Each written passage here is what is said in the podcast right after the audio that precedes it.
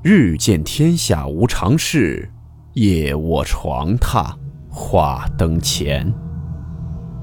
欢迎来到木鱼鬼话。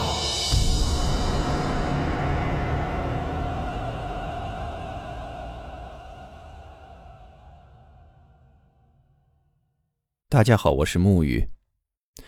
昨天的日子很特别，一日之间，国家失去了两位国士栋梁。就觉得更新这类节目不太合适，所以昨天没有更新《木语鬼话》。但为了纪念袁隆平院士，昨天特意录制发布了《袁隆平传》专辑，以表木语对袁隆平院士的缅怀。今天恢复正常更新。今天这个故事是一位叫做福雨辰的听友给我们投稿分享的一起事件。故事名称：悠悠球。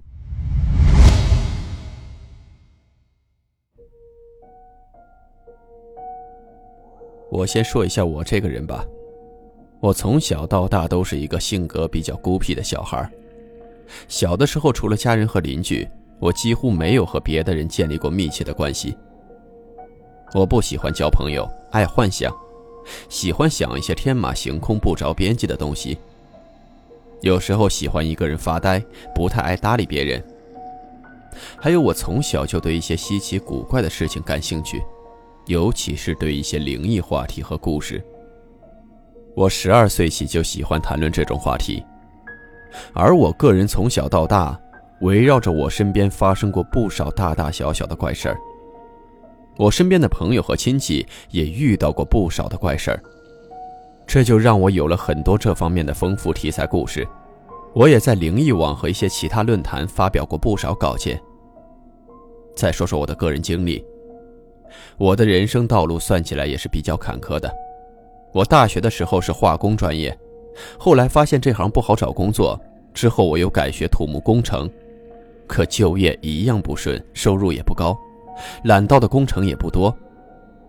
我改行那一年刚和妻子结婚，后来我们因为性格不合，加上生活琐事繁多，爆发了各种矛盾，不得已离了婚。他走的时候，我们的儿子刚出生。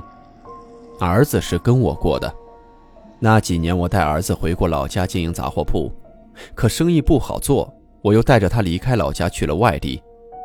这几年我当过货车司机，送过快递，投资过一些小本的饮用水生意。现在我在经营窗帘布艺生意。早些年儿子还小，我一个人带着他，又不敢离他太远，他一个人没法照顾自己，工作也就受到了很多制约影响。现在他已经六岁了，大了一点，基本也可以自理了，所以我平日里除了接送他上下学、给他做饭之外，也没有什么需要过多操心的。但我发现，随着年龄的长大，我儿子性格也越来越孤僻，常常自言自语。我问他在跟谁说话，他就说在和他的朋友说话。我一开始带他去看儿童心理医生。医生也说没什么大问题，只是小孩爱幻想。但我发现，他真的越来越孤僻，越来越爱自言自语。不过他的学习成绩倒算出色，背书也背得很好，算术也不错。我朋友就说，他可能有阴阳眼，因为他不具有不正常孩子的特征，他的思维很灵敏，对事物的认知比一般小孩要好得多，学习能力也很强。我朋友就说他可能有阴阳眼。虽然我信这方面的事情，但我也不太敢下结论，毕竟是我儿子，我不想耽搁了害了他。去年年初的时候，我去问了一个心理医生，他就告诉我，可能是因为我儿子常常频繁地跟着我四处搬家，交不到过多的同龄朋友，才导致性格孤僻，喜欢幻想。于是为了孩子的成长，也为了他读书方便。毕竟要上小学了，我决定在一个地方长久的扎根。我年初带着他搬来了这座城市，跟朋友、亲戚和父母借了钱，接着向银行贷了款，然后筹起首付买了一栋比较老的小区的二室一厅单元楼居民房。本以为我们可以过太平的日子，可接下来的遭遇让我后悔万分，我们五月份的时候就搬出去了。我还记得当天晚上，我们收拾忙活了一整天，洗完澡躺下来刚歇息没多久，我就听到我儿子跑到我房间来。他整个人躲到我的被窝里，我就问他怎么了，他跟我说他刚刚做了一个噩梦，梦到有一个小女孩一直在掐他的脖子。于是我安慰他，我说没事的，做梦而已。我就说和他一同睡去。后来几天他都没有再闹，直到一个多星期后，那天刚好是周末，我带他在外面吃完饭回来，回到家的时候已经是天黑了，晚上八点多钟的样子。儿子在房间里写作业，我在外面上网，结果他忽然很慌张的样子，从房间里跑出来，然后慌慌张张的跟我说。说：“爸爸，那边有个小女孩一直看着我。”我半信半疑，但我还是起身来到了他的房间。我朝外面一看，就问他：“哪里来的小女孩啊？”他就给我指了指对面单元楼，正对着我们的那个窗户。我看过去是没有人的，那里面黑黑的。我就问他是什么样子的小女孩，他就说。是一个穿着红衣服的小女孩，他一直盯着我看，他的脸好白。我跟他打招呼，他就对我笑。我把他抱在怀里，安慰说：“没事的，你可能看花眼了。”之后我就把他房间的窗帘拉上了。过了几天之后，我一直看到我的儿子手里拿着一个木质的悠悠球在玩，看起来那种款式很老。我就问他：“你这是在哪里拿的？谁给你的？”他就说：“是在外面捡的。”我没当回事，没放在心上。后来有一次，我半夜起来上厕所，我就看到对面单元楼的那间房子，就是之前我儿子说的那间，居然还亮着灯。这是我搬过来近一个月第一次看到对面那户人家亮灯。我心里有些怪异的感觉，因为我之前一直都不是特别注意，现在才发现那户人家居然还有人住。我也没有过多的去想这件事儿，毕竟我白天有很多事情要做。结果，又过了大概一个多星期，有一次我接儿子下午放学回家，那天我说好了晚上带他去吃烤串儿。回到家后，我接到了一个电话，是有快递，于是我就留他一个人在家，自己出去取快递。可我回来之后，却发现儿子不在家里。我出去找，当时整个小区都在喊他，最后在楼道里看见他整个人在那里瑟瑟发抖。当时他把脑袋蜷缩到膝盖里，我就问他：“你怎么搞的？去哪里了？”叫他也不应我。结果他抬起头来，我才发现，他居然在那儿哭呢，整张脸都是泪痕，眼睛都红了。我赶忙抱起他，问他怎么回事他就啜泣着跟我说：“说刚刚那个小女孩要带他到他家去玩，他说他不去，那小女孩就硬拉着他。他还说那个小女孩的牙齿黑黑的，他特别害怕，然后就大哭起来。”我这时候已经感觉到不对劲了，我只能先抱着他哄他。晚上我带他出去吃烤串的时候，我就问他，那个小女孩是什么样子？他就说，是对面楼的那个，一直盯着他看，穿了一件红色的毛衣。他跟我说起的时候还是很害怕的样子，他手里还一直拿着那个木质的悠悠球。我就跟他说，男孩子要勇敢。小女孩有什么好怕的？下次再看到他，骂他，他要是想拉你走，你就打他。可当天晚上回到家后，就发生了一件怪事儿。当天晚上，儿子很害怕，我就邀他到我房间来跟我睡一张床。他玩闹了半天，我才哄他睡下的。我关灯以后睡到了半夜，突然觉得不对劲，有一种鬼压床的感觉。我感觉自己动不了，然后有人在我耳边窃窃私语。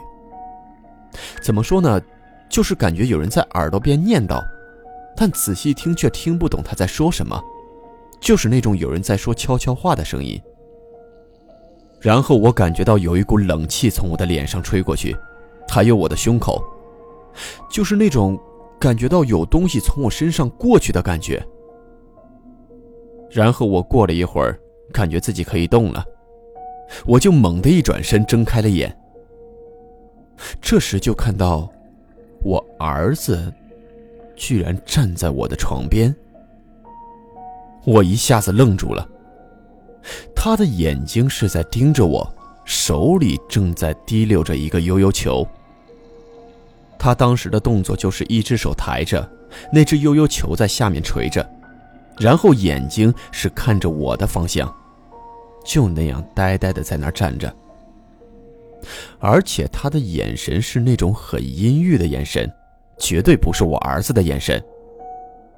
我和他对视了大概一分钟左右。他一直在看着我，一动不动。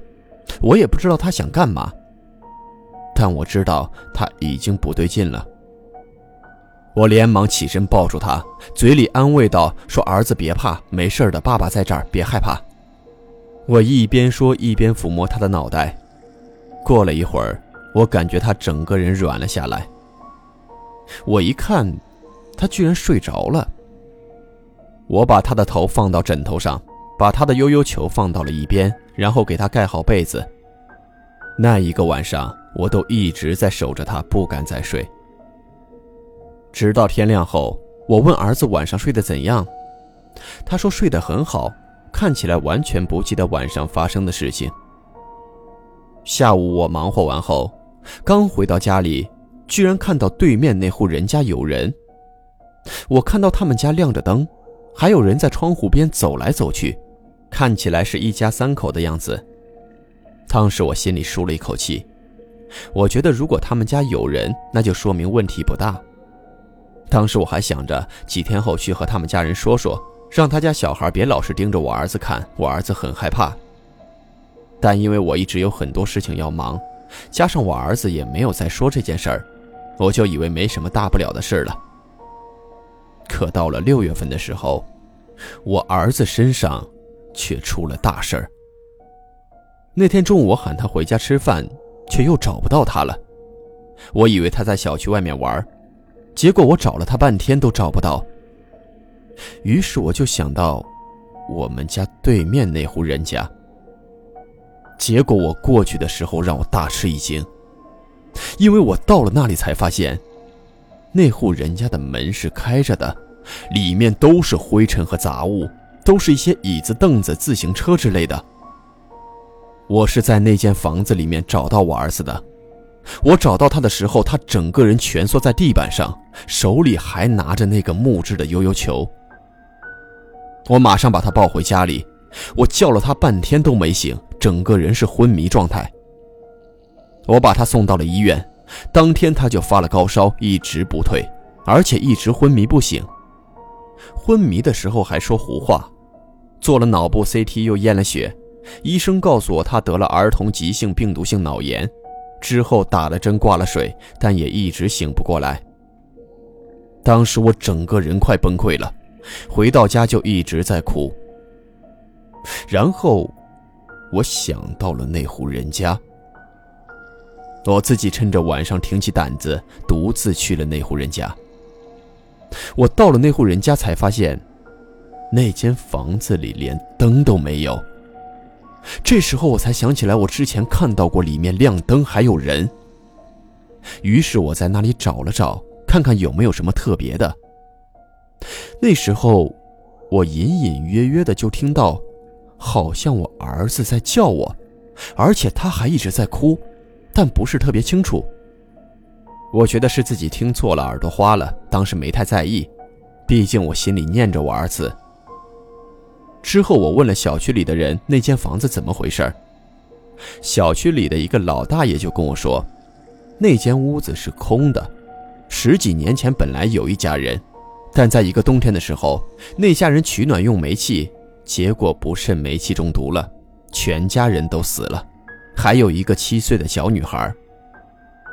当时我一听，整个人浑身都僵硬了，心里巨大的恐惧已经席卷了全身，但一方面我又担心儿子的安危。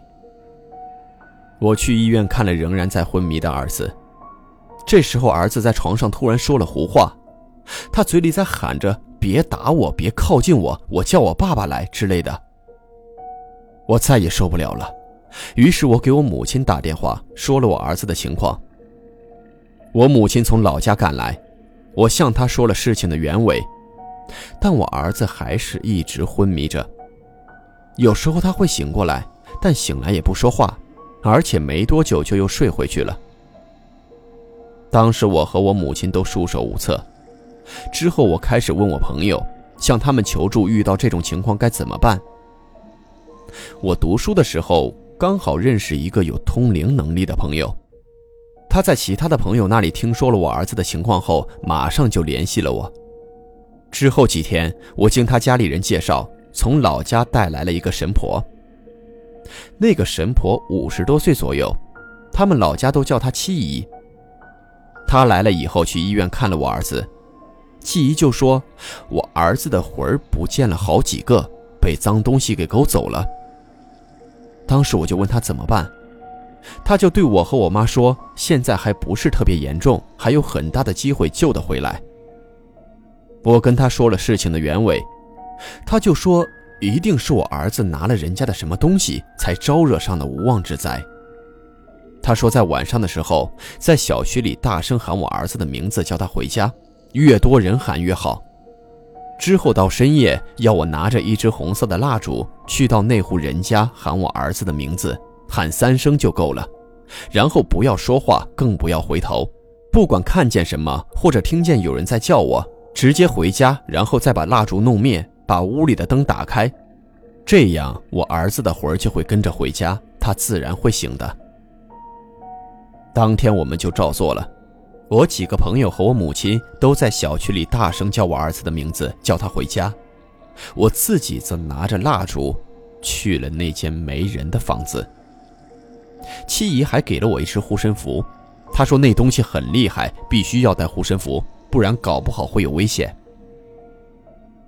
当我自己拿着蜡烛去那间房子的时候，我一进屋，居然真的听到了我儿子在叫我，他还在哭，说他很害怕。也许是父子连心，这才让我感觉到了他。我就在心里默念，叫他到我这边来。之后我离开了那间房子，但我离开那间房子以后，就没有再听到他的声音了。后面的过程我都照做了。第四天，我儿子果然醒了，烧也退了下去。当时我们都长舒了一口气。儿子醒来后，我问他怎么回事他当时就哭着跟我说。那天他在外面玩，结果那个小女孩又来找他，还给他带了糖果，说那糖果很好吃。他当时确实闻到糖果很香，不知怎么回事就是很想吃。他吃了一颗以后，又接着想吃，那个小女孩就把剩下的都给了他。结果吃完后他还要，迷迷糊糊的就跟着那个小女孩去了他家。当时他也不怕那个小女孩吓人的样子，去了他家后，那个女孩的爸妈又拿了很多黑色的糖果给他吃。他吃后迷迷糊糊就睡着了。等他醒来，那家人就不让他出去，不让他回家。那个女孩的爸妈还说要他做他们的儿子，无论他怎么哭，他们都不肯放他回去。那个女孩还一直拿那些黑色的糖果喂他吃。后来他急了，就说：“你们再不放我回家，我爸爸会来找我，会打你们的。”我听到这里，整个人渗出一身的冷汗。我一连好几天都不敢回家，怕再一次看到对面那家人，因为我确实看到过。我又问我儿子是不是拿了人家什么东西，他就说他没拿什么。之后我又想到了那个悠悠球。我问他，他才跟我说，是那天刚搬来的时候，在小区下面的草丛里捡到的。七姨就说，就是那个悠悠球，应该是那个小女孩的。那位七姨当时就跟我说了，那家人已经盯上我们，而且他们道行不浅，很难对付，要是到了他们的死季，到了他们出事的时候，就更麻烦了。所以我们最好快点搬离。不得已，在今年国庆的时候，我只好把那个小区的那间房子去房屋中介那里挂牌出售了。之后，我的那个朋友又告诉我，说我儿子其实是有阴阳眼的，只不过不是特别明显，感应力不是特别强。不过没关系，长大一点自然就消了。说了那么多，我总觉得我一直以来的命运都非常，怎么说呢？也不是说坎坷吧。因为毕竟我对自己现在也很满意，我也没别的要求，安安稳稳就好。但总觉得自己这一生也不太平稳，从小就遇到很多奇奇怪怪的事情，自己认识的朋友和家人也有很多遇到了这方面的东西。我总觉得，自己和那方面，也许多少有一点渊源。